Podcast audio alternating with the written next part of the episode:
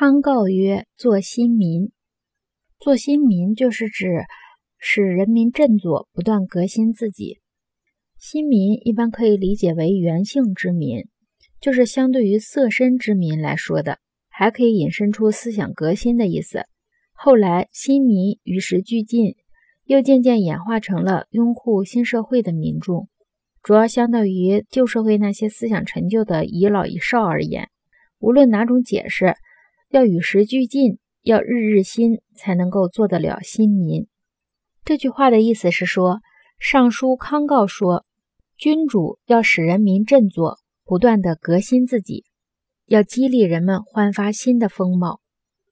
社会想要持续发展，就必须进行革新。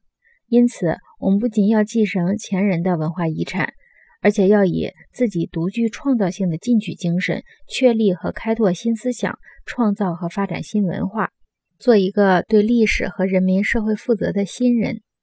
人是历史的继承者，也是现实的担当者，更是未来的开创者。今天对于昨天来说是新，现实对于历史来说同样是新。人类社会的发展、国家的振兴、民族的进步，其动力就在于不断的创新。